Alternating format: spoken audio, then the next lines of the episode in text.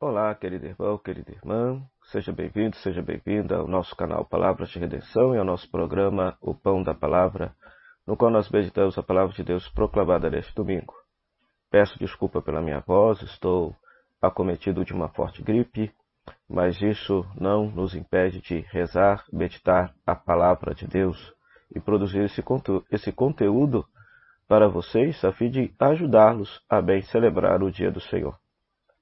Nós vamos celebrar o 13º, 33º domingo do tempo comum, e a palavra de Deus desse dia é Malaquias, capítulo 3, versículo 19 a 20, segunda carta de São Paulo aos Tessalonicenses, capítulo 3, versículo 7 a 12, e Lucas, capítulo 21, versículo 5 a 19.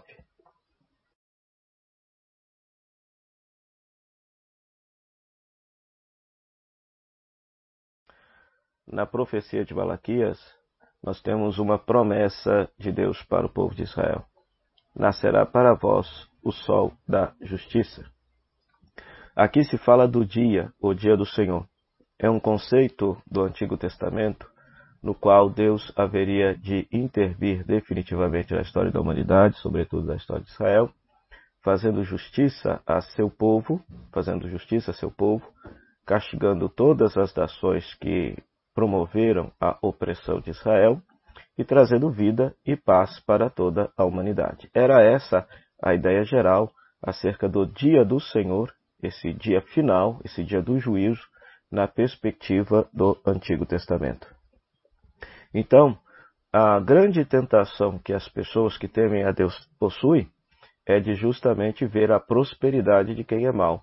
Isso lhes tenta a abandonar o bom caminho pois o profeta anuncia que todos aqueles que temem a Deus, todos aqueles que perseveram, todos aqueles que continuam trilhando o caminho do bem, no dia do juízo, no dia final, eles haverão de ver a justiça de Deus se realizar, a justiça de Deus se manifestar. Então, nascerá para vós o sol da justiça. Então, uma promessa para que o povo justo e santo permaneça perseverante nesse caminho de bondade, nesse caminho de fidelidade, que muitas vezes são tentados a deixar por causa da prosperidade dos maus. A mesma ideia aparece no Evangelho de Lucas, capítulo 21, versículos 5 a 19. É o discurso escatológico, o discurso dos fins dos tempos, mas na versão de Lucas. Né? É, aqui se nota alguns detalhes muito interessantes. Em primeiro lugar, na primeira parte se fala da destruição do Templo de Jerusalém. Ora, para o povo de Israel, para a cultura judaica, para a religião judaica, o templo era a casa de Deus. De certa maneira, era o símbolo definitivo que eles acreditavam que para sempre haveria de permanecer. Mas se Jesus fala que isso um dia haverá de ser destruído, então significa que tudo aquilo que nós consideramos como absoluto passará e só Deus um dia, que é o absoluto, o eterno, haverá de permanecer. Depois, é, na segunda parte se fala justamente daqueles que tentam enganar o povo de Deus dizendo que são o Messias. Ora, isso do ponto de vista histórico aconteceu por demais na terra de Israel por volta do, da, das revoluções, guerras, problemas, revoltas que aconteciam no século I. Muitos anunciavam ser o Messias, anunciavam ser, ser a intervenção definitiva de Deus na história de Israel. Né? E com Jesus também não foi diferente. Os primeiros cristãos, a partir da experiência da ressurreição de Cristo, acreditavam na sua volta iminente para estabelecer de forma definitiva e cabal o reinado, de Deus sobre a história de Israel, sobre a história da humanidade. Né? Então, esta segunda parte, Jesus deixa bem claro: olha, quando vires todas essas confusões, perseguições, catástrofes, não se apavorem, não é o fim. Não é o fim. Depois, na terceira parte, se fala das perseguições que os cristãos haveriam de sofrer e que, que quando tudo isso estiver acontecendo, que eles deveriam justamente levantar a cabeça e, e permanecerem alegres, felizes. Por quê? Porque é a salvação que está próxima. A salvação que está próxima.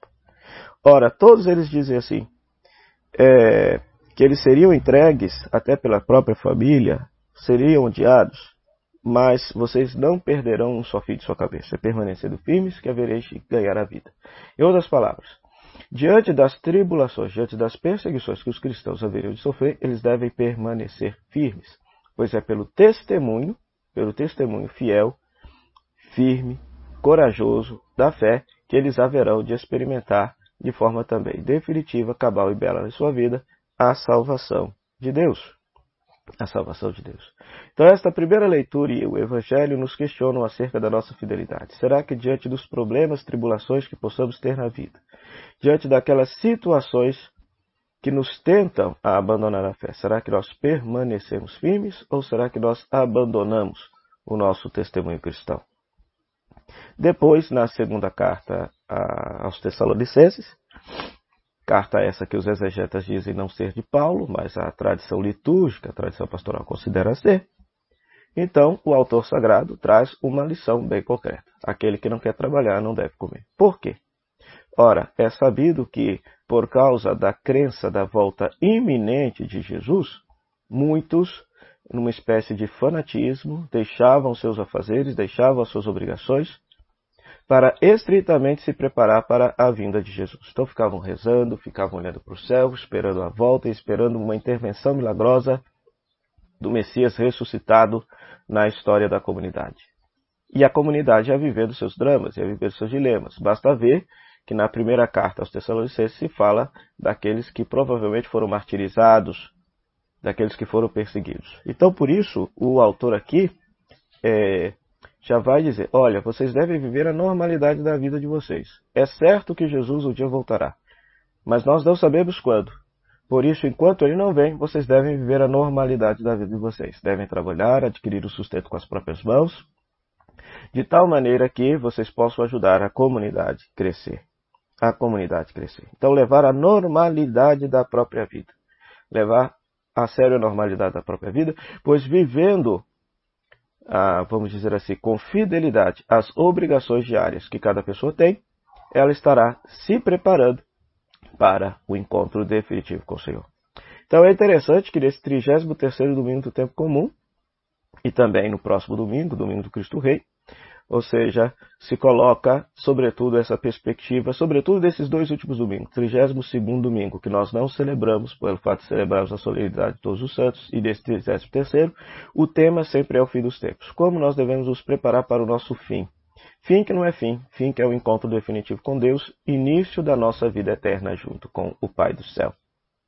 Por isso, querido irmão, querida irmã, peçamos esse domingo a Jesus, presente na palavra, presente na Eucaristia, presente na comunidade, que nos dê a graça de perseverar diante das dificuldades, que não nos desanimemos de praticar a justiça, o bem, a caridade, a fraternidade, em meio a tantos desafios do mundo pós-moderno, e que nós vivamos as obrigações da nossa vida cotidiana, da nossa vida diária, como forma de nos preparar para o encontro definitivo com Deus. Para isso, rezemos. Senhor nosso Deus, fazei que nossa alegria consista em você de todo o coração, pois só teremos felicidade completa servindo a vós, o Criador de todas as coisas. Por nosso Senhor Jesus Cristo, vosso Filho, na unidade do Espírito Santo. Amém. O Senhor esteja convosco, está no meio de nós. Que a bênção de Deus Todo-Poderoso, Pai, Filho e Espírito Santo, desça sobre você e sobre sua família e permaneça para sempre. Amém. Meu muito obrigado à Rádio Comunidade FM, à Web Rádio Nossa Mãe de Birité, que nos cedem esse espaço para pregar a palavra de Deus, e a você também, querido rádio ouvinte internauta. Se você não é inscrito no nosso canal, se inscreva, dê o seu like, deixe o seu comentário e compartilhe com todos os seus amigos que gostam de meditar a palavra de Deus. Até o próximo programa, o Pão da Palavra. Se Deus quiser. Tchau, tchau.